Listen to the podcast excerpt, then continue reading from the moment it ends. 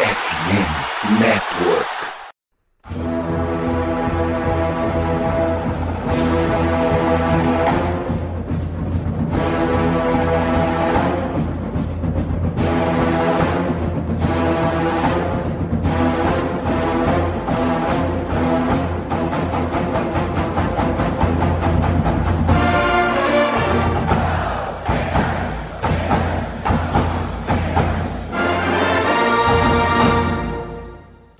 Saudações, amigos! Saudações, fãs de esporte! Saudações, fãs dos esportes universitários!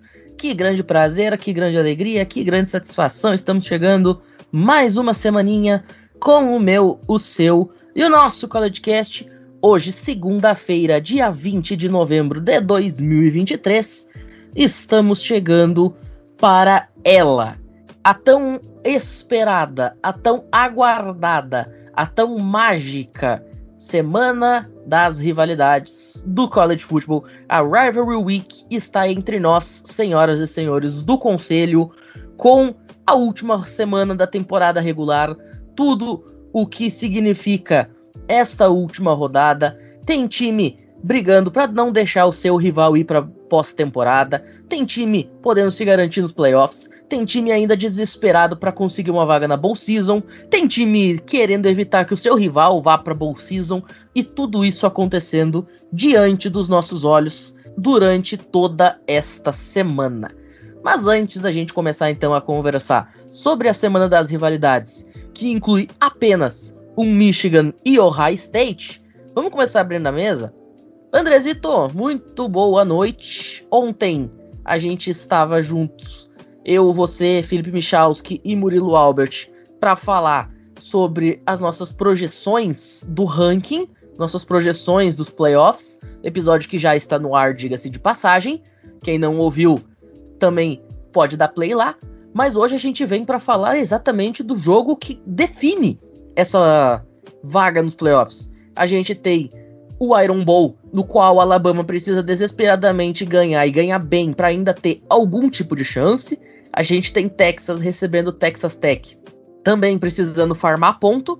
A gente tem o Washington jogando contra o Washington State para basicamente lançar sua candidatura e deixar o comitê tendo que dar um jeito de fazer esse top 4. Tem Florida State com QB reserva enfrentando a Florida Gators no pântano. E claro, o The Game, que na minha opinião leva o seu ganhador ao College Football Playoffs, independentemente do que acontecer na semana seguinte. Muito boa noite.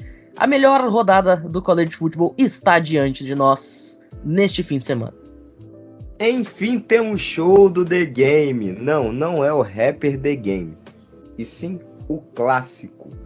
O nosso querido Michigan Ohio State, o maior clássico do college football, Primeiramente, eu queria dar aí uma boa noite à minha bancada favorita, que é o Pinho, o Gabriel, Albert, Misha, e a todos aqueles que estão nos ouvindo, uma belíssima noite, maravilhosa madrugada, perfeita manhã e gostosíssima tarde, porque chegamos, infelizmente, à última semana da temporada regular.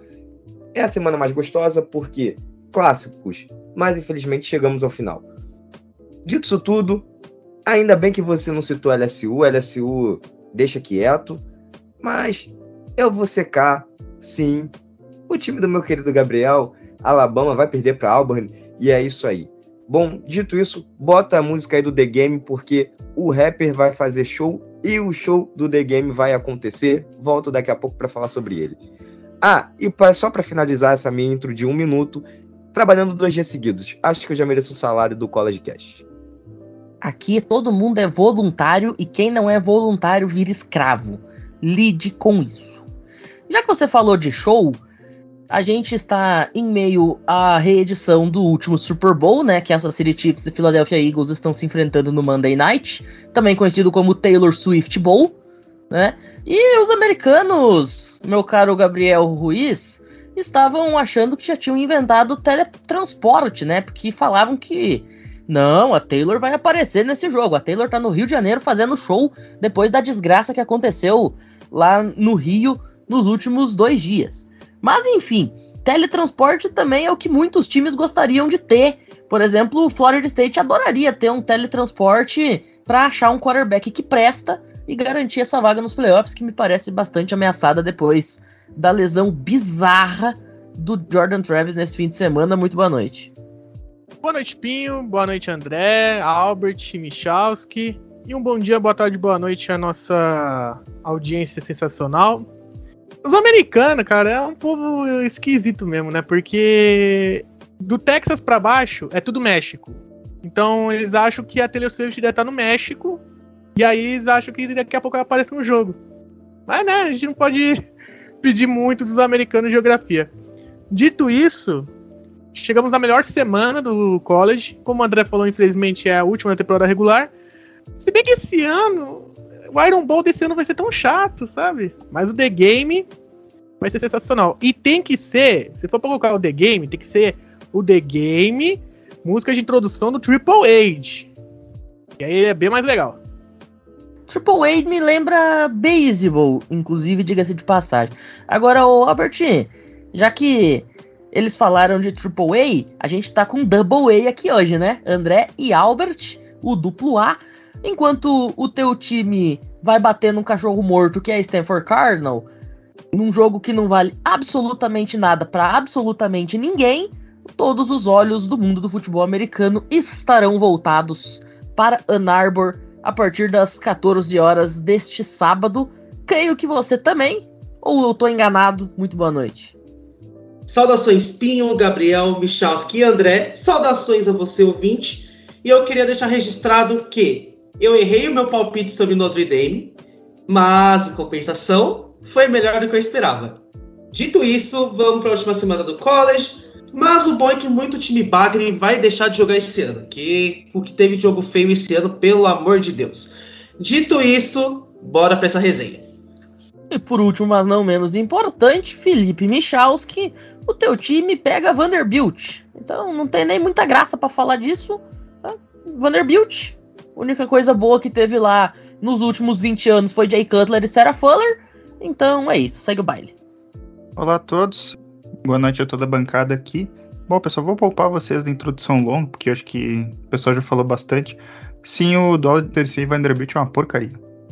Eu adoro as introduções e conclusões do Michel. Bom, dito isso, a gente daqui a pouquinho tá de volta. Tem vinhetinha e bloco de recados vindo na sequência. Não saiam daí.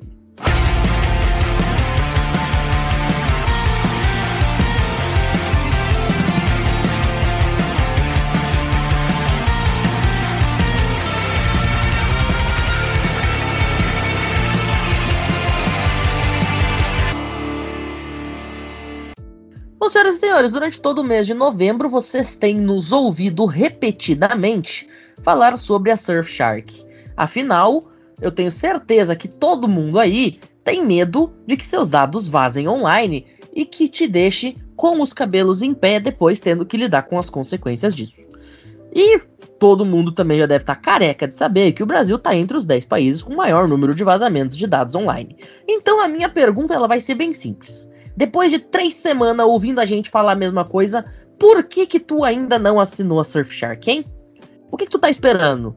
Além de ter conexão segura com VPN para navegar tranquilamente em qualquer tipo de Wi-Fi de qualquer local público, você tem serviço de notificação que te avisa se algum dos seus dados vazarem, você tem acesso via VPN a IP de mais de 100 países, você tem adblock para fazer aquele anúncio chato parar de te incomodar, aqueles cara que se você pesquisa lá o nome de uma marca de roupa, você começa a receber 77 anúncios de loja que vende aquela peça de roupa maldita.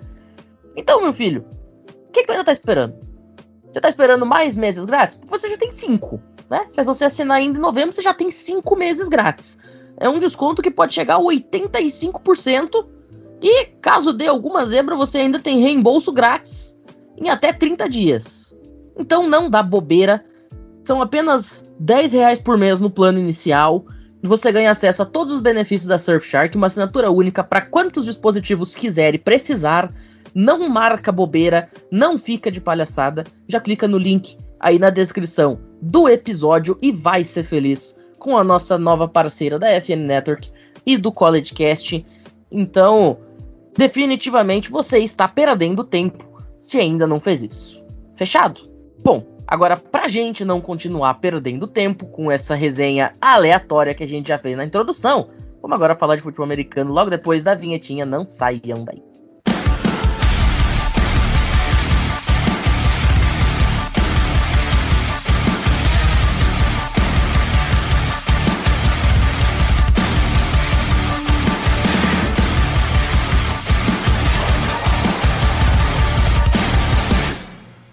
Bom, a gente começa o episódio de hoje viajando para Austin, no Texas, meu caro Murilo Albert, porque ontem, na gravação do episódio sobre o ranking, a gente comentou que Texas é um time que está muito interessado no que os outros vão fazer no fim de semana. Afinal, ela ainda tem algum tipo de chance de playoff. Depende, logicamente, de varrer o resto da sua temporada, ser campeão da conferência. Aí tem que torcer por alguns resultados paralelos mas a chance existe. Mas para que a chance exista, precisa vencer e bem a equipe de Texas Tech, porque se não vencer bem Texas Tech, aí acho que a candidatura definitivamente vai para o espaço. E aí, meu caro, o que que os comandados de Steve Sarkisian precisam fazer neste sábado para continuarem sonhando com uma vaga na virada do ano na semifinal nacional? Já dizia Veraldo Marques, então, né? Enquanto tem bambu, tem flecha. É um bom jogo para Texas se provar. Apesar de Texas Tech ser um time bem bagunçado na, ao longo da temporada, sobretudo o ataque do Zach Keating. Já dizia Samuel, né? Ninguém precisa de padrão, e não existia nenhum padrão no ataque do, de Texas Tech. Então é um jogo para o time Longhorns se impor. Apesar que Texas Tech está no seu melhor momento da temporada, tá? Vem de três vitórias consecutivas, tudo bem, venceu por um ponto o CF, venceu por um ponto. Mas bateu Kansas, bateu TCU, comparado a derrotas para BYU, para Kansas State, vive o seu melhor momento na temporada. E claro, a chance de tirar Texas dos playoffs de forma definitiva. Mas para esse jogo, a grande questão é a defesa do Texas contra o jogo corrido, que alguns jogos teve problemas, e vai enfrentar o Taj Brooks, que já correu para mais de mil jardas, está com 1.300, se não me engano, algo parecido com isso. E Texas é favorito, já deixando logo de cara, mas pode acontecer um certo crime. E aquilo, ou vence por duas posses ou esquece playoffs. Porque, como eu falei no episódio do ranking, entre os times que vão ter uma derrota, Texas não é melhor que Ohio State ou Michigan, independente de quem perder, não é melhor que Oregon, então tem que PT, tipo, do mínimo, duas posses de bola em cima de Texas Tech e secar o resultado. Mas Texas Longhorns vence esse jogo. Eu tô contigo, acho que Texas vence, e eu tô contigo quando você fala que tem que ser por no mínimo 14 pontos. Cara, se não fizer duas posses de vantagem sobre Texas Tech, eu acho que não vai pro playoff também. A não ser que na final de conferência metam um blowout. Aí todo mundo esquece do que aconteceu no jogo contra a Texas Tech. Mas precisa fazer pelo menos um blowout nessas últimas duas semanas. Agora, você falou ali sobre a questão do Taj Brooks, principal jogador de Texas Tech. Já vou aproveitar e deixar a nossa dica de aposta da BetTT neste fim de semana, porque o Taj Brooks ele tem 1.352 jardas até agora na temporada em 11 partidas. Não é preciso ser nenhum gênio da matemática para saber que isso dá mais do que 100, né? Se fosse 1100, já daria 100 jardas por jogo. Por que, que eu tô falando disso? Porque tem uma odd lá na BetTT que tá te pagando 1.85 para que o Taj Brooks tenha pelo menos 100,5 jardas. É uma média inferior àquela que ele está tendo, que ele precisa para fazer bater essa odd. Então eu já vou deixar essa dicasinha aqui, porque eu acho que é bastante possível isso acontecer, dado a fraqueza da equipe de Texas na contenção do jogo terrestre. Afinal, é um time de Big 12, todos os times de Big 12 têm esse problema. E para um cara que tem 123 jardas de média, fazer 100 não vai ser a maior dificuldade do mundo, muito embora a Texas irá vencer a partida, na minha opinião. E você, André? Bom, eu acho que Texas não vai ter um jogo muito difícil, não, né? Só por ela ser a sétima do ranking, a gente já sabe que ela é um time muito mais forte. Eu não tenho muito o que falar, porque eu já vou falar mais sobre os outros jogos, então para mim é Texas por três posses, 21 pontos, e é isso. Michalski? Olha, eu vou dizer que Texas vai vencer por todo o favoritismo, mas esse jogo é muito perigoso. Texas Tech garantiu vaga na Ball Season na semana passada. Eles vão jogar essa partida sem nada perder. E esse tipo de jogo é muito perigoso. Ainda assim, eu acho que dá Texas. Gabriel? Texas tranquilo. Perfeito, mesa unânime indo com os Longhorns aqui na última chance de Texas farmar estatística e boas atuações para tentar garantir a sua vaga no College Football Playoffs em janeiro. Deixar aqui o registro que a gente citou que precisa ser por duas ou três posses para que essa equipe ainda tenha alguma chance de impressionar o comitê. A linha tá em 12.5 para Texas, ou seja, uma spread de pelo menos 13 pontos. Então é mais ou menos o que os americanos estão esperando mesmo que vai acontecer nesse jogo lá em Austin, na casa dos Longhorns. Agora a gente cruza o país de ponta a ponta, Felipe Michalski. O segundo melhor jogo da rodada, na minha humilde opinião. Porque Oregon State, dois anos atrás, já tirou a sua rival Oregon da chance de jogar semifinal nacional. E ela pode fazer o crime novamente. Oregon State número 11 vai viajar até Eugene para enfrentar o Oregon número 6. A gente sabe que a equipe dos Ducks precisa também terminar de varrer o seu calendário para ainda ter alguma chance. Isso inclui vencer o Washington na final da Pac-12 na semana que vem. Mas para isso precisa primeiramente derrubar os Beavers, que também não jogam por muita coisa nessa temporada, tão maluco para jogar um bowl de ano novo e ainda tem o DJ e a Galilei buscando ainda o seu lugar ao sol. E aí, cara, o que, que a gente pode imaginar desse jogo que vai parar o extremo noroeste do país? Eu acho que esse é um dos jogos talvez mais imprevisíveis dessa semana, porque a gente tá falando de um clássico. E são muitos marcos que essa partida tem. Vai ser o último Civil War dentro da Pac-12. É o último, vai ser o último. Ainda não tem contrato para os próximos anos para ver se o clássico vai continuar, como foi no caso da Apple Cup entre Washington e Washington State. Então pode ser assim muita coisa, sabe? Acho que as emoções elas vão estar à flor da pele.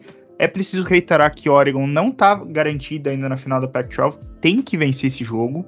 E Oregon State não tem nada a perder, porque, enfim, já está fora da final da conferência e pode arruinar a vida do, da sua rival. Como fez ano passado, aliás. Ano passado, Oregon State lá em Corvallis conseguiu derrotar a Oregon e conseguiu tirar a Oregon da final da Pac-12 Oregon não tinha chance de playoff naquele ano, já tinha duas derrotas quando perdeu aquela partida, mas, mas enfim, né? Tentando fazer uma abordagem do jogo, é um jogo, assim, qualitativamente que talvez seja realmente o segundo da, da rodada, tirando o clássico Ohio State Michigan. Os dois times têm equivalências, assim, tipo, os dois times são bons nos dois lados da bola. E uma estatística, assim, que particularmente, assim, até me assustou quando fui dar uma pesquisada para estudar, é a quantidade de sacks cedidos pelas linhas ofensivas. Oregon State é a terceira da Pac-12 que menos cedeu sacks nessa temporada, com 14. E Oregon é a que menos cedeu sacks dentro da Pac-12, com apenas 5. 5 sacks cedidos em 11 jogos, né? Então, essa é uma linha do que, que pode ser mais ou menos a partida. Uma partida em que os dois quarterbacks provavelmente vão performar bem. Tanto o Bo Nix quanto o Iagalelei, mais o Bo Nix, que é propriamente mais um candidato a Heisman, e ainda mais jogando em casa, tendo mais algumas armas ali para poder performar. Eu diria que assim, numa análise mais generalista, assim, Oregon é levemente superior em quase todos os aspectos da bola. E acredito que talvez por isso vá vencer. O que eu acho que o Oregon State pode tentar fazer para ver se consegue complicar um pouco a dinâmica para os Ducks, assim, nesse jogo lá em, lá em Eugene, é tentar parar o jogo terrestre e tentar forçar o Bonix a ter que começar a improvisar, ter que ficar em algumas situações muito difíceis. O único time que medianamente conseguiu fazer isso foi o Washington. E foi um sofrimento, porque Washington apresentou dificuldades naquela partida, ganhou porque, enfim, o desempenho, no fim das contas, acabou se sobrepujando. O momento de Oregon também é muito evidente, é um momento muito, digamos, superior. A Oregon State, que também perdeu dois dos últimos quatro jogos, claro, perdeu para Washington e Arizona, né? Mas considerando mais ou menos a linha que eles estão considerando ali de uns 13 pontos, pensando racionalmente em termos de aposta, eu jogo essa linha no lixo. Porque isso aqui é clássico, isso aqui pode acontecer muita coisa. Pode ser um jogo apertadíssimo, num 38 a 35 equilibrado, com, sei lá, o Bonix decidindo a vitória na última campanha. Ou pode, sei lá, ser uma goleada também, Oregon State começar mal e acabar desanimando nesse clássico, né? Vão ser nervos à flor da pele, vai ser muita coisa, mas meu palpite para vitória é de Oregon. Pois é, Oregon State ela vem de um jogo muito bizonho, no qual eles não sofreram pontos no segundo tempo, tiveram mais first downs durante todo o jogo, tiveram mais jogadas positivas durante todo o jogo e perderam para Washington. Então, o DJ Galilei, ele certamente vai estar tá meio mordido disso aí, porque o papel dele no fim de semana ele fez. E a defesa também fez o papel dela. Só que eles ainda assim perderam o jogo no talento individual dos Huskies. E eu acho que ele não vai querer, assim como também seus companheiros, não vão querer perder outro jogo na base da individualidade. Porém, a individualidade ela ganha jogos. Esse é o ponto. Você não querer que algo aconteça, nem sempre basta. Então eu vou com a individualidade dos Ducks, mas, dito isso, a spread americana de 13,5, eu não acredito que vá acontecer.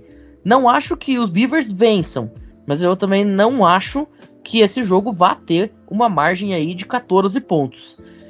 E eu posso só acrescentar mais uma pitadinha de um detalhe que talvez possa interferir.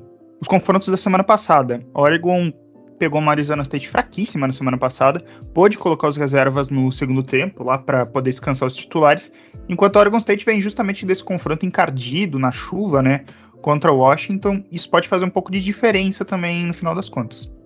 Perfeito, muito bem colocado. André, o que, que tu acha? Bom, o, o, time de Oregon é um time engraçado, né? É aquele time oscilante. A gente tem semana que vem ele jogando muito bem, tem semana que vem jogando muito mal. Bonitz é a mesma coisa é um quarterback que se colocou muita expectativa no início da temporada, que poderia ser um cara até que brigasse pelo Heisman, tirasse o trono de Caleb Williams, mas não fez aquela temporada maravilhosa e brilhante. Do outro lado, a gente tem um outro time que também é um time interessante, é um time que jogou bem na última semana, quase venceu o Washington, que poderia tirar até o Washington da corrida pela classificação aos playoffs, mas perdeu por dois pontos e tá tudo bem que é a Oregon State. Oregon State tem um problema que não é o DJ Galilei, é a sua defesa, que não é uma defesa sólida, não é uma defesa tranquila, não é uma defesa boa. Fico com Oregon vencendo, também não acho que vai ser lavada, vai ser uma posse e vai ser uma posse também chorada, sabe? Menos de, de um touchdown. Albert? É, eu confio bem mais na defesa de Oregon, então por isso que eu vou com os Ducks. Para mim, vitória de Oregon. Gabriel? Oregon State comete o crime. É, sempre tem que ter um do contra, né? Agora, já que nós temos um cara do contra, vamos dar duas odds. Porque a vitória simples da Oregon State Beavers lá na BestTT tá te pagando 4.57. Tu imagina se o DJ e a Galilei faz o crime. Tu bota 10 pila, meu. Tu sai com 45,70, tá? Só quero dizer isso.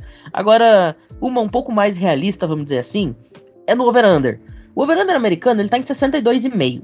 Então, considerando os dois ataques, considerando que as linhas ofensivas conseguem proteger os seus generais, considerando que ambos têm playmakers muito bons no ataque, eu vou deixar também basicamente a mesma coisa, só que eu vou aumentar um pouquinho. 63,5 no over-under, 2.02. É 2 por 1, um over-under de um placar, digamos, 34 a 30, né, ou sei lá, um 40 a 24. Eu não acho nada impossível de acontecer um placar nessa magnitude, afinal estamos falando da Pac-12, a conferência onde defesas não existem. Agora vamos sair da conferência que não existe defesa para a conferência em que historicamente as defesas são o principal fator. Gabriel Ruiz, Iron Bowl, Auburn que vem de uma derrota bizonha para New Mexico State. Ninguém esperava esse time de Oregon perdendo para New Mexico State, muito menos tomando uma paulada de New Mexico State, enfrentando Alabama, que, a exemplo de Texas, precisa farmar um bom resultado, precisa fazer ponto adoidado, se ainda quiser colocar aquela pulguinha atrás do ouvido do comitê. Iron Ball, coisa mais linda que tem, principalmente quando você sabe que você vai chutar o seu rival. Vai ser a 88 edição, edição 88 do Iron Ball. Alabama venceu os últimos três, inclusive o último em Auburn. Foi um jogo sensacional que foi para quatro prorrogações. Sim, quatro prorrogações. Mesmo o time de Auburn sendo ruim, e é ruim, vamos ser sinceros, a tendência é que eles vão complicar para Alabama, porque Auburn tá 6-5, na teoria já está na ball season, né? 6-6 já é o suficiente. Então, assim, a tendência é: vamos jogar, vamos complicar, vamos tirar a Alabama de qualquer chance de layoff. A derrota para New Mexico State foi assim, realmente como você falou, Pim, bizonha. Não era para perder. O time vem de três vitórias seguidas dentro da conferência e aí toma essa derrota assim que é estranho. Auburn, das cinco derrotas que a equipe tem, três foram contra equipes ranqueadas. Contra a Georgia, contra a LSU e contra o Ole Miss. Duas dentro de casa. Então esse time em casa, que era a grande força, esse ano não existe. Não existe essa força em casa. Do outro lado tem uma Alabama que tem que farmar, obviamente, pontos, tem que ganhar bem, tem que mostrar pro comitê, alô, tamo aqui, não tira a gente ainda. Mas assim, é uma vitória que tem que acontecer de forma convincente, mas também não precisa ser aquela desesperada. Por quê? Já tá garantido na final da SEC. Vence Auburn essa semana, semana que vem é Georgia. E aí na semana que vem que vai ser o grande teste. Semana que vem que vai ser para ver se o Miro realmente deu uma melhorada. Porque ele vem numa crescente muito boa. Vem fazendo bons jogos. Bons jogos, eu ia falar ótimo, mas bons jogos. Tá sendo mais confiável. O esquema de ataque tá melhor. Então, assim, é pra Alabama vencer novamente Auburn. E Alabama não vence Auburn lá duas vezes seguidas desde a temporada 2009 e da temporada 2011. E qual que é a curiosidade dessas duas? Alabama foi campeã nas duas. Olha só, olha que coincidência. Dito isso, Alabama deve vencer com tranquilidade. E se for só por duas posses de bola, acho que já tá bom. O teste realmente é semana que vem contra a Georgia mesmo. 14.5 é a spread nesse jogo. E é mais ou menos o meu palpite também. Duas posses de bola para Crimson Tide. André, e tu? No início do programa eu falei que Alabama iria perder, né? Mas agora, brincando, sendo sensato aqui, né? Acabando com as brincadeiras do início do programa, Alabama vence jogo, Auburn não tá num dos melhores momentos, não é aquela Auburn, né, que a gente ficou encantado de que é Newton. É uma Auburn muito, muito, muito fraca, é uma Auburn cheia de problemas, defesa vazada, ataque que não consegue pontuar. Precisa de um, novos ares. Esse time precisa de novos, novos coordenadores, novos jogadores, novo tudo. Se puder ter mudar de cidade, melhor. Enquanto que a Alabama é ainda aquele time físico, é aquele time forte fisicamente, é aquele time que vai fazer com que a Auburn sofra, e é o time de Nick Saban, né? Então, vence, vence tranquilo, duas posses. Misha? Olha, vai ser feio. Vai ser feio a diferença do placar, tipo, eu acho que vai dar um 41 a 10, alguma coisa assim, sabe? A Alabama melhorou muito no decorrer da temporada. Para mim, esse é o aspecto mais importante, porque a Alabama até estava sofrendo para vencer alguns jogos ali no meio da temporada. Eu acho que esse problema não existe mais. O Jalen Miro melhorou. Eu falei isso no podcast anterior, um pouco assim. E eu acho que a Alabama, se vencer, se vencer Auburn e vencer Georgia, tá no playoff. Albert? Só complementando o que o André falou, eu não acho que apenas tem que trocar de ares, mas como tem que fechar as portas e renascer de novo. Porque de Kenilton foi há mais de 10 anos atrás. Dito isso, Alabama ganha. Bom, a gente tá falando de duas posses aqui, eu e o André falamos de duas posses. 14,5 é o over-under americano. E ele tá te pagando 1,90 na BetTT. Mas para quem é mais ousado, tipo Michalski, que meteu logo um 20 pontos, 30 pontos, ele falou ali 40 a 10. Cara, 20.5, que são 3 TDs de vantagem, 2.52. 2,5, uma diferença de 21 pontos. Eu sei que é arriscado, mas o pagamento é alto, fica aí a dica. Agora vamos continuar o nosso giro. Vamos agora partir direto e sem escalas para a Louisiana e nós vamos falar de um time da Louisiana por meio do André. Mas não é LSU, é o time bom da Louisiana. É o time que joga em New Orleans, que é o atual vencedor de um jogo do New Year Six. É um time ranqueado e que vai ganhar um New Year Six de novo. Ou não. André Limas, Tulane, time número 24 do país, enfrentando UTSA, um jogo que não apenas vale para Tulane se manter como o melhor time ranqueado na Grupo 5, mas vale também a permanência da sua temporada invicta dentro da The American e vale eliminar o TSA da disputa pela final da conferência. Olha a onda, olha a onda, olha a onda, olha a onda. Tulane! Lá no início da temporada, eu falei que no final, se a gente tivesse em 2024, Tulane iria para os playoffs, sendo a 12 do ranking.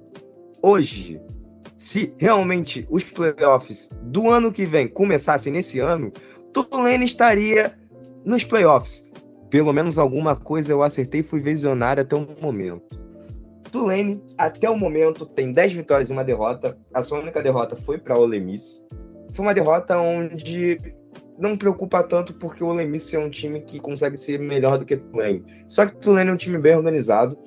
É uma defesa bem sólida. É uma defesa que não leva tantos pontos. E é uma defesa que dominou todos os seus adversários, exceto o Ole Miss, obviamente, e fez com que o time estivesse na situação que está hoje, 24 no ranking né? Sendo o melhor time ranqueado de um grupo of five. Por isso que ela estaria nos playoffs. Lembrando dessa informação também.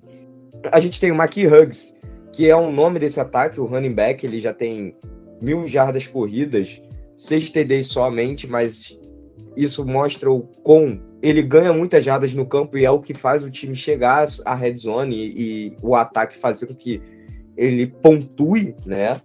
A gente também tem do outro lado Universidade de San Antônio, de Texas San Antônio, né? E assim, perdeu três jogos contra Houston, Army e Tennessee, que naquele momento era a 23 né, no, no ranking. É, a defesa deles é uma defesa até que segura também, mas não é uma das melhores defesas da, da história. É uma defesa que tem vários problemas contra o jogo terrestre, que é o ponto onde Tulane bate seus adversários. Como falei, o Huggs ele não faz tantos TDs, mas ele faz com que esse ataque ande pelo campo. Ele faz com que seu time permaneça em campo e faz com que a defesa descanse. Ok, beleza. É para isso que o running back também serve, gente. E aí, bom, o time de Texas Antônio tem como base o jogo aéreo, né? No tanto que o Frank Harris é o principal jogador desse ataque. O Roshua Cephus, não, não é irmão do, do Cephus da NFL, tá? não tem nenhum grau de parentesco. Ele tá a 34 jardas de bater as mil jardas na temporada, ou seja, ele pode bater nesse jogo tranquilamente, tá? Não é algo de outro mundo. E deve bater até antes do halftime. Dois times bateram times nivelados, ninguém teve um upset aço, na verdade nenhum dos dois tiveram um upset durante a temporada, mas Tulane conseguiu ser mais sólido, conseguiu ser um time que estava invicto até recentemente e consegue ser um time onde bate adversários de maneira constante, consistente e que domina os adversários. É, e enfim, é isso. Tulane vence, ganha por três posses e é o melhor time do Grupo 5. Infelizmente, nós não estamos em 2024, mas eu tenho certeza que ano que vem a minha ondinha maravilhosa estará nos playoffs. Tulane, vocês moram no meu coração. Muito bem. Bom, só deixar registrado que o Cifas da NFL, né, o Quinte Cifas, que foi draftado pelo Detroit Lions, jogava em Wisconsin. Isso só prova o quanto wide receivers de Wisconsin não prestam. Dito isso e deixado aqui o raid com o meu time, eu vou também de Tulane, obviamente. Acho que ninguém vai ir de UTSA. Apesar desse time de UTSA estar tá numa temporada bacana, tá? Não é definitivamente o melhor time da história do mundo, mas tá numa temporada bem legal. Tulane, por uma posse, é o meu palpite. Spread na casa de 3, eu vou aumentar um pouquinho. para mim é Tulane por um TD. Felipe Michalski. Eu acho impressionante como é que a gente conseguiu falar 10 minutos de um jogo da, da América, né? Só se tem outra ironia, se 12 anos atrás alguém falasse que Tulane seria um time que, por exemplo, ano que vem estaria disputando playoffs do college football e brigando por título nacional, a pessoa seria internada sem volta. Dito isso, eu vou palpitar o crime. Vai dar Texas San Antonio. porque eu tô analisando aqui a tabela de jogos de Tulane e eles têm um monte de vitória apertada. 30 a 28 contra a Rice, 13 a 10 contra a East Carolina, 24 a 22 contra a Tulsa. Isso aqui tá me dando uma pulga atrás da orelha. Eu tenho uma teoria, inclusive o Gabriel ele já escutou essa minha teoria no Rebatida, mas eu vou trazer para cá também.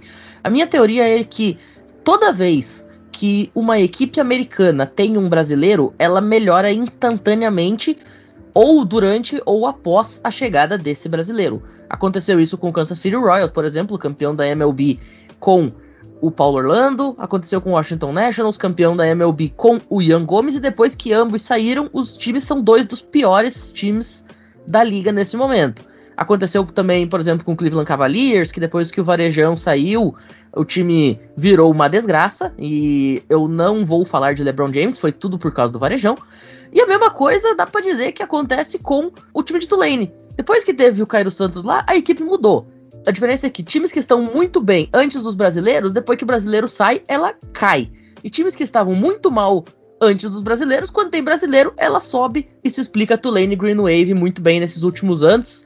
Ô, Gabriel, agora, deixar desse meu momento pataquada ufanista, e aí, cara, quem ganha?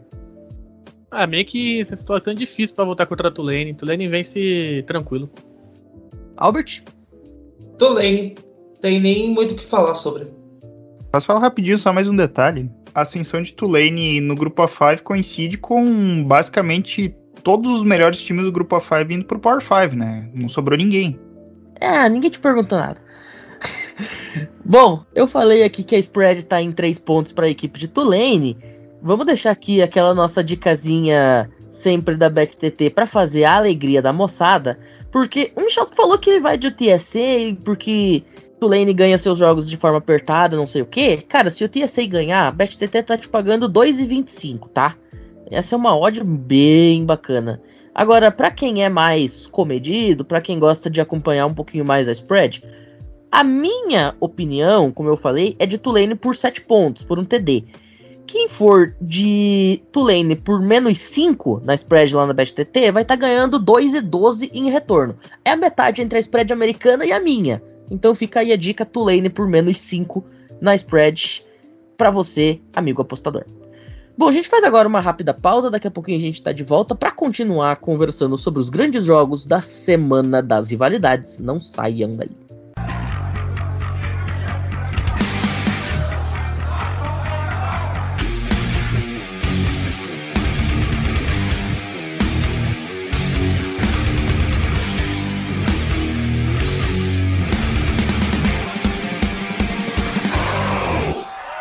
Ô, Albert, a gente tá falando tanto de semana de rivalidades, rivalidade para cá, rivalidade para lá, clássico para cá, clássico para lá. A gente tem a lenda Graham Mertz podendo eliminar os Seminoles da chance de jogar o College Football Playoffs.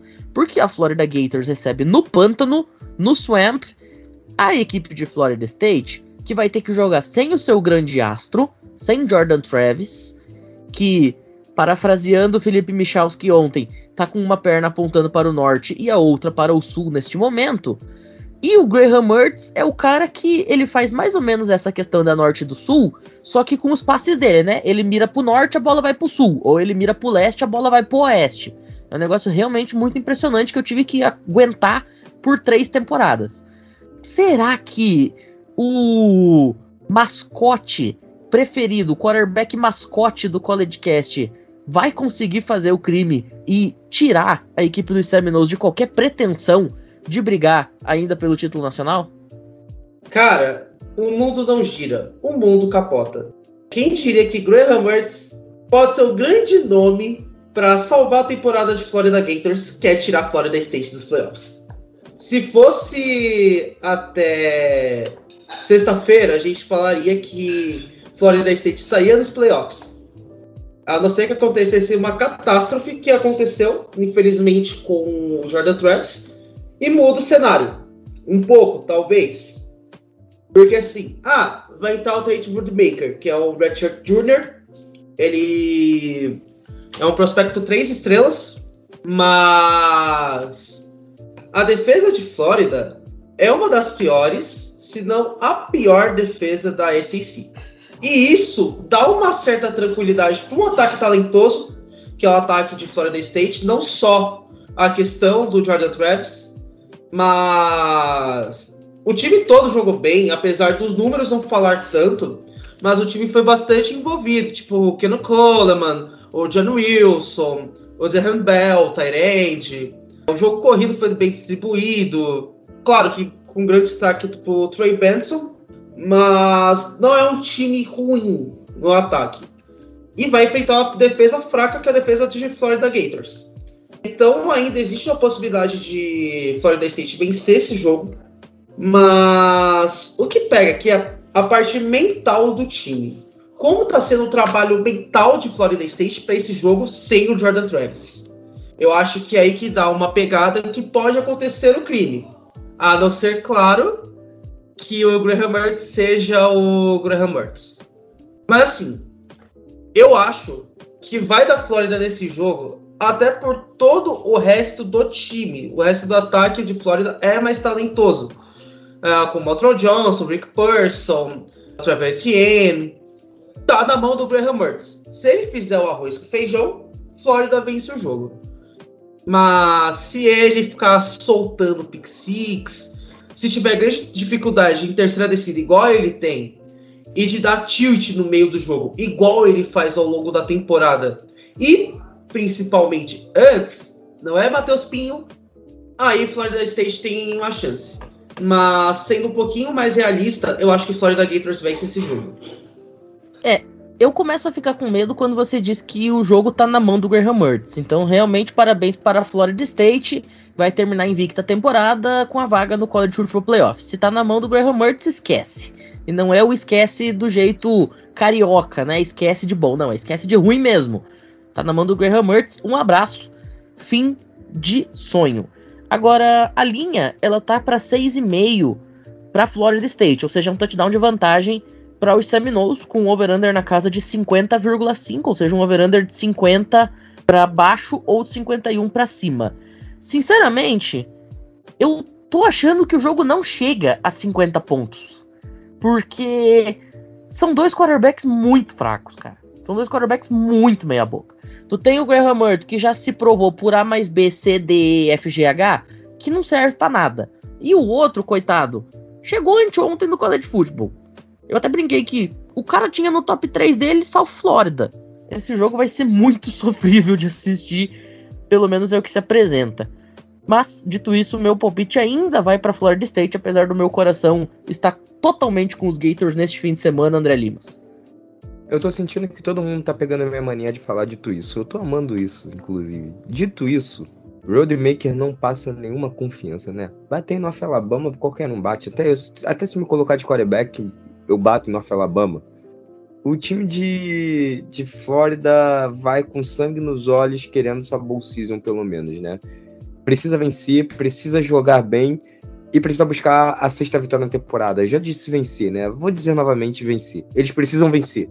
Perderam de Mizzou, ficou com aquele gosto de poderíamos vencer e não vai ficar nesse gosto mais de poderíamos. Eles vão vencer o time de Florida State Infelizmente, Jordan Travis se lesiona, Florida State não vai conseguir ir para os playoffs. Já está sacramentado praticamente o Washington, mas essa derrota vai ser assim para carimbar, né? A, a, classificação de Washington e a caída de Florida State no final da temporada. É muito triste falar sobre isso. Mas Florida vence e assim, cara, pior que eu tô achando que Florida vence, vence de maneira gostosa, sabe? Mais de 21 pontos. Meu Jesus Cristinho, Gabriel Ruiz. Alguém manda internar o André? Ou isso ele é um visionário, ele sabe de alguma coisa que a gente não sabe. Mas olha só, Flórida dentro de casa, no pântano, tá com quatro vitórias e uma derrota na temporada. Beleza, só tem uma vitória e quatro derrotas quando enfrenta um time ranqueado. Agora, dentro do pântano, o Murioca é mais embaixo, né? E você, o que que tu acha? Eu acho que você não vai meter uma de André Limas e dizer que passa de 20 pontos de vantagem, mas que dá pra sonhar, dá. Não, o André tá achando que é o Florida o Palmeiras, Florida State é o São Paulo, e o jogo foi no Aliança recentemente, tá ligado? São Paulo campeão da Copa do Brasil, tá nem aí pra temporada. Tipo, calma! o pessoal pode falar assim, pô, perdemos nosso quarterback, mas vamos tentar, galera. Vamos que dá. Eu acho que vai dar Flórida, mas vai ser um jogo pegado. Porque rivalidade é rivalidade. Não importa o momento de cada time. Rivalidade é. É outros 500. Ô, Michalski, tinha um cara que jogava com a camisa 16 do Grêmio, chamava Jardel ele. Ele dizia uma frase que era muito bacana. Clássico é clássico e vice-versa. No clássico do pântano, o que, que você acha que vai acontecer? Cara, a Flórida é o time mais pipoqueiro que eu conheço no universo, tipo, depois de Ole Miss, né? A temporada nos últimos anos de Flórida se resume a acabar com a temporada de Tennessee, quando joga em casa, né? Uh, eles estão 1-4 contra times ranqueados. Contra quem que eles ganharam? Tennessee. Eu acho que da Florida State, porque eu não consigo confiar em Flórida. Flórida vai jogar sob pressão, numa situação bastante difícil, tendo que confirmar a vaga na Ball Season, e ainda, digamos, ter uma pressão de poder acabar com a temporada do adversário. Eu acho que não sustenta. Não sustenta, porque é muita pressão. O Graham Mertz tem números semelhantes ao do Jordan Travis, e o Jordan Travis é considerado QB nível Heisman, né? Que era até semana passada, antes da lesão, candidato a Heisman. Vou só citar aqui alguns números rapidinho. O Jordan Travis tem 2.755 jardas lançadas, o Graham Mertz tem 2.903. Os dois têm 20 TDs lançados, o Graham Mertz só tem uma interceptação a mais.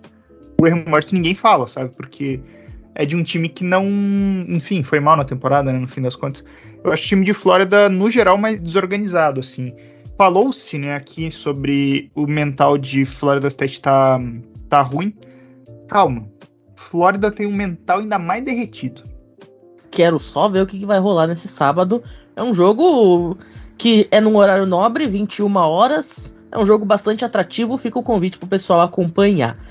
Só quero deixar registrado que a odd de vitória simples da Florida Gators está em 2.85. Então se você confia nos Coringa do Graham Mertz, Tá aí uma pedida de ouro para você fazer o dinheirinho para aquela gelosa do domingo. Até porque vamos lembrar que essa semana você vai precisar de bastante gelosa para assistir futebol americano, porque tem rodada de Thanksgiving na NFL, tem rodada de Thanksgiving no college, enfim, então já faz ali o estoque, já passa no mercado e garante também a sua geladeira cheia com as odds da BetTT.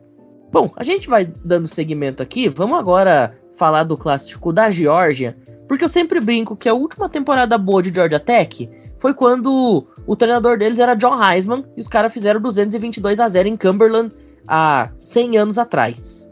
Isso, obviamente, é um grande exagero. Os caras são campeões nacionais de 1990, dividindo o título com Colorado. Tiveram participação em New Year Six há menos de 10 anos e tal.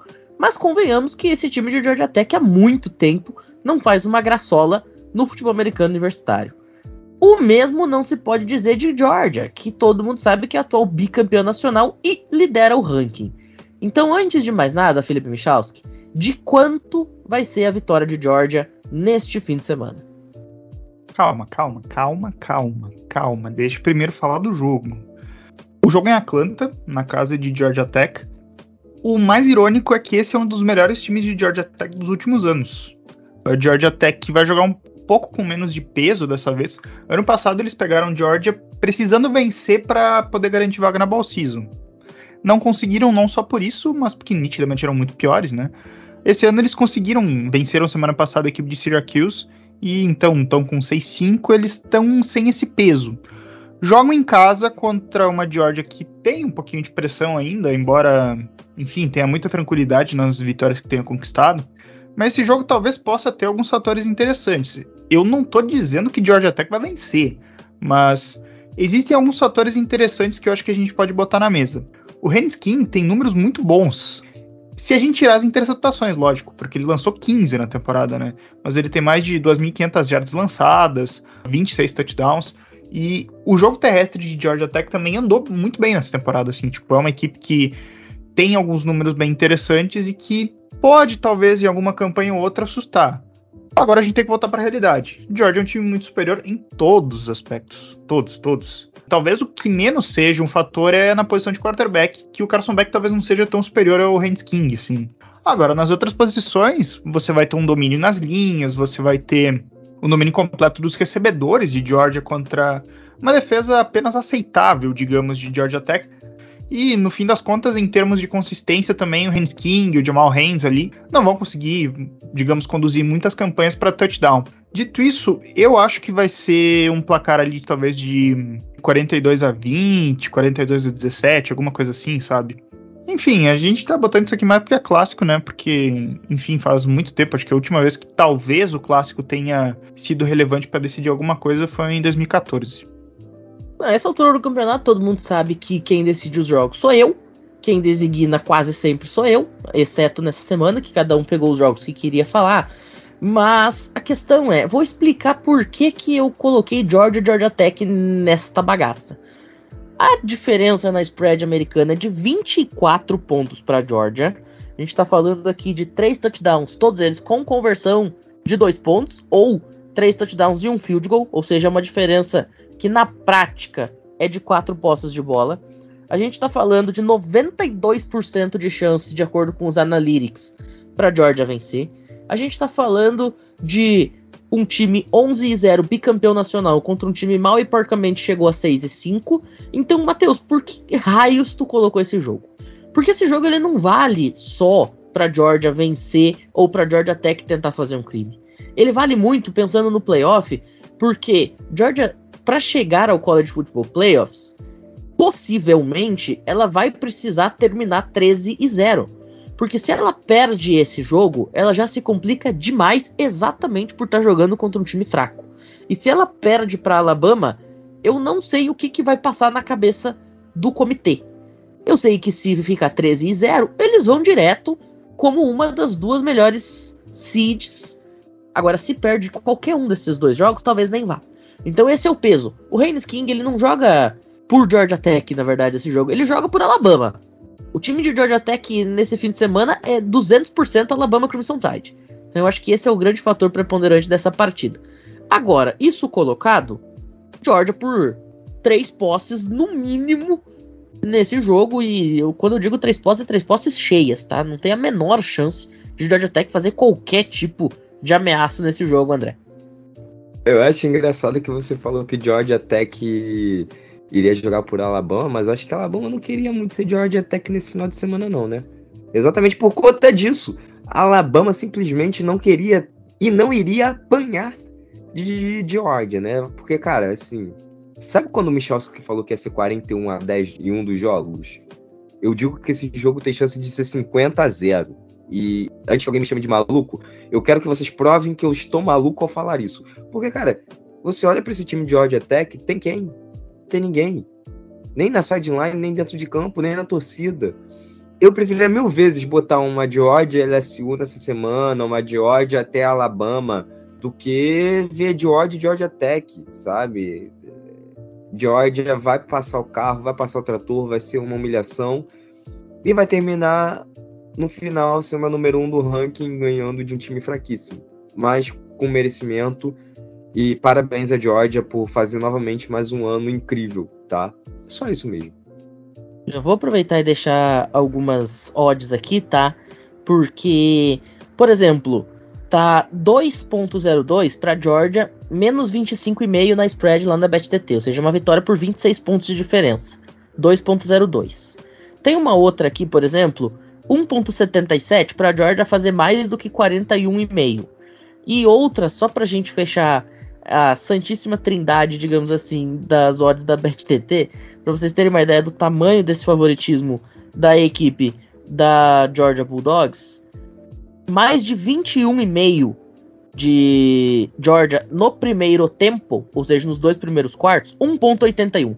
Cara, olha o tamanho do massacre que as casas de apostas estão esperando nesse jogo, e não só elas, a gente também, né, Gabriel? A gente está esperando um massacre de proporções históricas, bíblicas, estratosféricas nessa partida lá na cidade de Atlanta. Assim, vai ser um massacre, mas eu acho que Georgia, no intervalo, já vai colocar todas as reservas.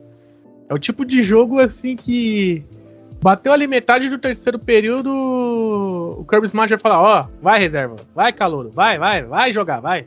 Aproveita que tá uma surra e vai. Vai ser tipo isso. Eu não acho que vai ser 50 a 0, como o André falou. Mas acho que é o tipo jogo que, se George apertar um pouco, já no terceiro período coloca os reservas e fica tranquilo para o final da SEC. E aí, Albert, é terrão também mesmo? Cara, como você vai apostar num time que é Haynes King e um sonho? O, o Haynes King ele tem mais interceptações que sacks. E ele sofreu os 13 sacks na temporada. Ele tem 15 interceptações. Não dá para confiar num cara desses. Eu tô tentando achar uma margem de pontos que Georgia vai enfiar em Georgia Tech. Porque vai ser um massacre, vai ser o crime. Mas vai ser um crime de assassinato. Três posses de bola no mínimo. Três posses cheias, tá? É isso. Não tem muito mais o que falar além do que já foi posto. Ô, Gabriel, vamos falar agora de Washington e Washington State. A gente já falou aí mais cedo que a Apple Cup foi oficialmente renovada até 2028, então a gente vai continuar tendo o derby do estado de Washington por mais alguns anos. Mas neste ano especificamente, talvez seja o maior de toda a história, ou pelo menos dos últimos 20 anos, porque vale para Washington a vaga no playoff. Simples assim. Vale para os Huskies se colocar entre os quatro melhores times do país. E vale para Washington State não apenas terminar a temporada com dignidade depois de uma maré de derrotas consecutivas, vale a vaga na Bowl Season e vale deixar o teu rival de fora. Tudo que a gente já falou da Florida Gators se encaixa também para Washington State Cougars. E aí, cara, Michael Penix Jr. vai precisar deixar o seu time crescer nas horas mais decisivas neste sábado, ainda na briga pelo Heisman e pela vaga na semifinal. Vamos lá então, né? Primeiro que o jogo já se chama Apple Cup, ou seja, só vai lá quem usa iPhone. Já começa aí. Eu particularmente não gosto de iPhone, né? Mas tudo bem. Nos últimos dois confrontos, deu uma vitória para cada lado, mas antes disso, o Washington vinha dominando o Washington State. Né? Tá sendo um confronto bem desequilibrado, até nos últimos anos. Esse ano a gente tem um Washington muito superior, que já venceu times muito mais fortes. Sobreviveu semana passada contra Oregon State, fora de casa. Podia ter sido um jogo desastroso, que tinha tudo para dar errado. Mas assim, os deuses estão do lado de Washington. Do outro lado, a gente tem uma Washington State que começou bem, inclusive venceu o Oregon State, né? Venceu o Wisconsin, começou bem. E de repente despencou assim, mas gente, despencou forte. Acabou com o Colorado na semana passada. Foi assim, uma surra. Eu nem esperava que o Colorado tomasse. Dava para apostar numa derrota de Colorado, mas assim, foi feio. No recente, é difícil apostar contra Washington. Porque se fosse pra perder pra Oregon, eles tinham perdido. Se fosse pra perder de Utah, tinha perdido. Se fosse pra perder semana passada, tinha perdido. Mas alguma coisa não deixa. Alguma coisa não tá deixando esse time. Talvez seja esse ano. Talvez possa até não ganhar o título, ok, mas eu acho que a, a Pac-12, que até agora, por enquanto, se chama Pac-2, né? Talvez assim, os dois falando assim, pô, só tem mais esse ano de Pac-12. Vamos deixar, né? O Washington chegar lá pra dar uma honrinha para eles, né? Pra essa conferência. E se quebrou sozinho, enfim. É uma vitória de Washington aqui, bem tranquila, na minha opinião. Mas não me surpreenderia se o Washington State complicasse o jogo. Vai dar Washington, mas se o Washington State complicar o jogo, não me surpreenderia, não. Pois é. Eu acho que o Washington ganha, mas eu acho que o Washington State vai complicar. Nesse ponto, eu tô contigo. A spread lá nos Estados Unidos está de 13,5. Eu não concordo nem um pouquinho com isso. Eu acho que é uma spread altíssima e fora da realidade. Duas posses de bola cheias para a equipe dos Huskies, que tem um ataque simplesmente espetacular. É o time que melhor joga futebol americano em 2023 no futebol americano universitário, mas eu não acho que o Washington State vai ter uma atuação tão fraca a ponto de tomar 14 pontos numa spread. Mas enfim, isso é o que eu acho, André Limas. Bom, Washington contra Washington State, né? Washington State, no início da temporada, eu falei que seria um dos piores times do college football, que iria passar vergonha, iria ser algo terrível, e até que foi um time interessante de se assistir durante o ano. Claro, não, não ganhou de times tão fortes, mas conseguiu fazer uma repulsão contra times que eram um pouco mais fortes do que eles, e ganharam de times que eram do mesmo nível ou piores. Mas O time mais forte de Washington não é o Washington State, é o Washington, que é a número 5 do ranking, que eu não esperava que fosse a número 5. Se começasse a temporada e vocês falassem isso comigo, eu falaria, cara, não, não, não. Tua teoria tá errada, tá tudo errado aí. Mas, como o Gabriel falou, Michael Penix vem jogando muito bem, vencendo dos nomes do ataque, não se lesionou nessa temporada, vem sendo um quarterback muito, muito sólido, fazendo leituras boas, tomando decisões corretas, acertando a janela perfeitamente nos seus recebedores. O Washington vai vencer essa partida, vence bem, se garante como a número 4 do ranking, ou até a número 3, dependendo do que aconteça no The Game, e tendo chances de ser campeão nacional. Eu estou apostando em Washington para campeã nacional. Podem vir me cobrar depois no WhatsApp, Instagram, seja onde for, me ligarem, irem na minha faculdade, virem aqui em casa, sei lá, batam na minha porta e me cobrem. Olha, você disse que seria e não foi. Mas para mim é uma candidata ao título nacional, sim. E é isso. O Washington vence Washington State e vence muito e muito bem. Mais de 30 pontos de diferença. Albert? Eu acho que vai dar o Washington. Eu acho que o Washington vai para os playoffs e eu acho que o Washington vai ser campeão do college para a finada Pac-12 se despedir em grande estilo. Michalski? Cara, eu vou seguir mais ou menos uma linha semelhante do duelo entre Oregon e Oregon State. É o último duelo entre elas na Pac-12. Tudo bem que tem confrontos futuros marcados, mas esse jogo tem muito significado. Sendo um clássico, tendo todos esses aspectos aqui, eu acho que vai ser um jogo que o Washington State vai dar vida, assim, tipo. E Claro, Washington também, né? Mas assim, Washington State tem um peso emotivo muito forte. Eu acho que nesse jogo eles podem complicar mesmo, assim. Eu acho que no fim das contas vai dar Washington. Mas se tem um jogo, talvez, que o Washington State assim pode realmente impor uma dificuldade bem considerável, eu acho que é esse, sabe? E não vou optar sobre o título nacional, mas é isso aí. Muito bem. Eu citei a spread de 13,5 nos Estados Unidos, menos 14 na spread, ou seja, 14 pontos de vantagem para Washington 1.62 na BetTT.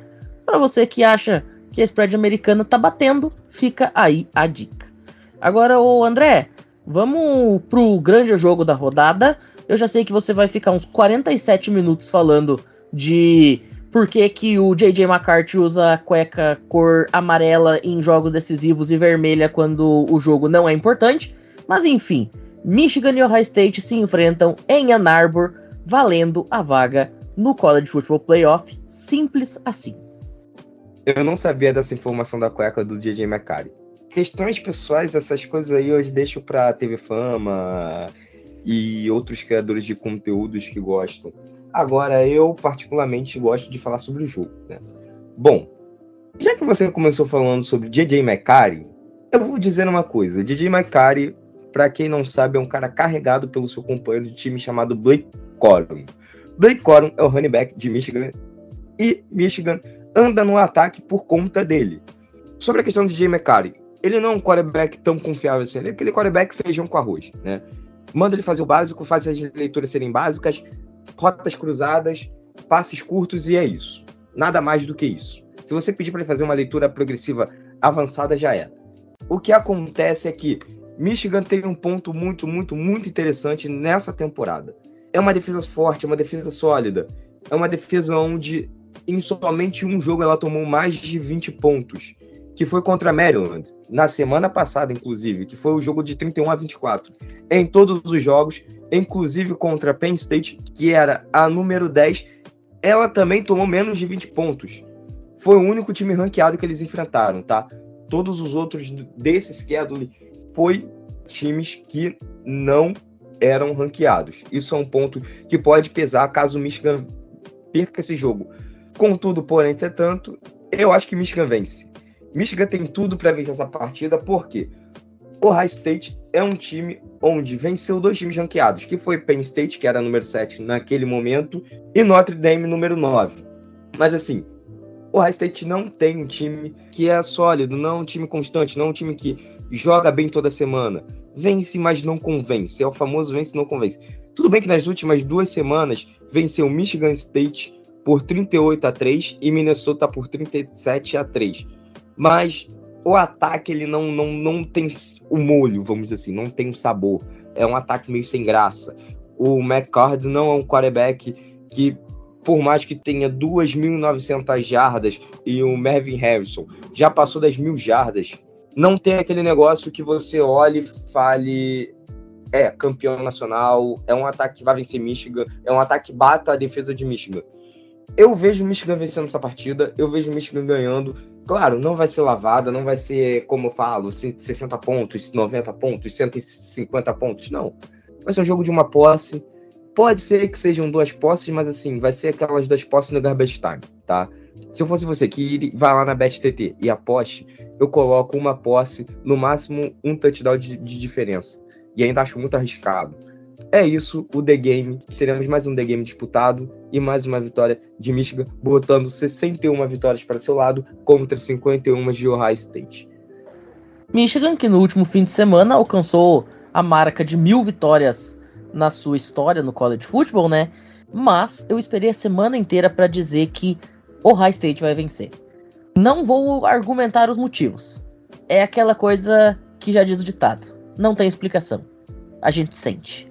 Eu estou sentindo que os Buckeyes vão aprontar para cima dos Wolverines nesse jogo. Quem vai junto comigo tem uma odd de 2,25 para vitória simples de Ohio State nessa partida. Quem acha que Michigan vence vai ser mais conservador tem uma de 1,57. Favoritismo lá nos Estados Unidos tá com a Michigan Wolverines jogando em casa, jogando em Ann Arbor, jogando na Big House, pela diferença na spread de 3,5. Ou seja, independente para que lado vá, esse jogo tende a ser uma vantagem muito curta. É o que a gente espera, é o que se apresenta, mas eu particularmente vou com o crime aqui, Gabriel. Pô, como diria o Motorhead, time to play the game. Não vou fazer a vozinha porque minha voz de roqueiro não dá certo. É, dito isso, vai ser um jogo totalmente defensivo. Tá? Totalmente defensivo, mas acredito que Michigan vai vencer. Acho que o fator casa vai fazer a boa pra Michigan. Michalski. O Ohio State ganha, não vou elaborar o porquê. Michalski é dos meus. Não digo motivo, a gente não sabe explicar, a gente só sente. Fala, Albert. Meus divertidamente se alinharam para falar que vai dar Michigan. Perfeito. Vamos ver aí se os divertidamente do Albert estão mais alinhados do que o da Riley, que cada vez tá mais perturbada, coitadinha. Bom, a gente então vai ficando por aqui. Vamos ver o que, que acontece neste fim de semana. A gente teve uma mesa dividida para Michigan e Ohio State, o que prova o tamanho dessa partida, o tamanho da importância desse jogo. E outra coisa que é muito importante é o que? É você continuar acompanhando o College Cast, ainda mais neste final de temporada, quando as coisas realmente se desenham, quando as coisas realmente se alinham. A gente tem algumas surpresinhas marcadas aí para as próximas semanas. Vai ter muito conteúdo legal visando os playoffs e o nosso episódio 150 que está se aproximando. Dito isso, a gente vai ficando por aqui. André, muito obrigado pela participação. Nos vemos na próxima gravação. É, essa semana acabaram as gravações pelo College Cast, né? Nós tivemos ontem, nós tivemos hoje, poderia ser todo dia. Eu queria todo dia, mas não dá, né? Tudo bem. Foi um prazer estar com vocês, foi um prazer falar. A gente está passando de uma hora e vinte de gravação. Isso é maravilhoso. Vocês vão ter conteúdo para escutar durante o dia inteiro. E é isso, tá? Queria agradecer a todos aqueles que gravaram comigo, o Albert, o Gabriel, o Pim, o Misha, e a vocês que nos escutam e confiam no nosso trabalho. Até semana que vem. É, deixar registrado que uma hora e vinte depois eu faço a minha mágica, isso aí, pelo menos uns 10 minutos a gente corta, mas ainda assim é de fato um programa bem extenso e com muito conteúdo para os nossos ouvintes. Alguns dos ouvintes a gente inclusive premia trazendo para mesa. O Albert foi um desses, né? Era ouvinte, veio participar aqui, então você que é nosso ouvinte e gostaria de estar aqui, mande o seu currículo. Não, brincadeira. Mas é isso. Quem sabe sua chance aparece. E é isso, concluindo mais um episódio de ouvinte a podcaster. Quero agradecer a bancada que esteve aqui presente, agradecer a você ouvinte e nos vemos no próximo episódio do College Cast. Ô Gabriel, tem um filme novo que saiu aí da Sony que é de jogadora corredor, né? Que é o filme inspirado na história do Ian Marlborough do Gran Turismo. Você é mais um desses, né? De ouvinte a podcaster. Muito obrigado por mais uma participação, mais um ano para os livros e mais uma interação musical de Gabriel Ruiz, que é sempre muito legal. Valeu, Pinho, valeu, André, valeu, Michalski, Albert, pessoal que nos ouviu. E diferente do protagonista do Gran Turismo, eu não capoto o carro. Porque eu não tenho carro. E também não sei dirigir. Não capoto nem um jogo de corrida. Na verdade, capoto, mas isso é para outros 500. Então, até a próxima, galera. É, realmente fica bastante difícil capotar se você não tiver um carro e não souber usar. Ô, Misha, muito obrigado também. Nos vemos numa próxima. E enquanto você fica aí secando meu passo fundo futsal, a gente começa mais uma semifinal de gauchão para nossa história. Valeu a todos aqui, integrantes da mesa e a todos que nos ouviram, né? Cara, já é o segundo podcast seguido que tu cita Passo Fundo, incrível, né? Mas enfim, queria ressaltar meu protesto ao fato do, do jogo entre Iowa e Nebraska ter sido retirado da, do plantel de partidas que a gente iria abordar, que eu queria ressaltar minha aposta no under que tá em 26,5, né? Tipo, seria como se fosse um 13 a 13, porque eu ia apostar numa vitória de Iowa pelo placar de 10 a 6. E valeu a todos, tchau. É, existem duas certezas na nossa vida. Uma é a morte e a outra é que um jogo de Iowa vai dar under. Isso é aposta fixa, é renda fixa. Bom, a gente vai ficando por aqui então. Muito obrigado a todo mundo que ouviu a gente até este momento. Recadinhos de fim de programa. Você pode apoiar financeiramente o Coledcast caso deseje por meio do Pix coledcast2021.gmail.com. Você pode e deve nos acompanhar nas nossas redes sociais, arroba o Coledcast. Inclusive, nesse momento, tem uma caixinha de perguntas aberta pelo André mais cedo. Lá a gente está respondendo as dúvidas da galera. E, é claro, você protege todos os seus dados com a Surfshark, você faz aquela sua comprinha do artigo do seu time, da sua liga favorita na loja Sport América e você faz a sua fezinha na BetTT, os três parceiros comerciais aqui do CollegeCast. Mais uma vez a gente agradece a todo mundo que tirou esse tempinho para ouvir a gente e até a próxima. Valeu!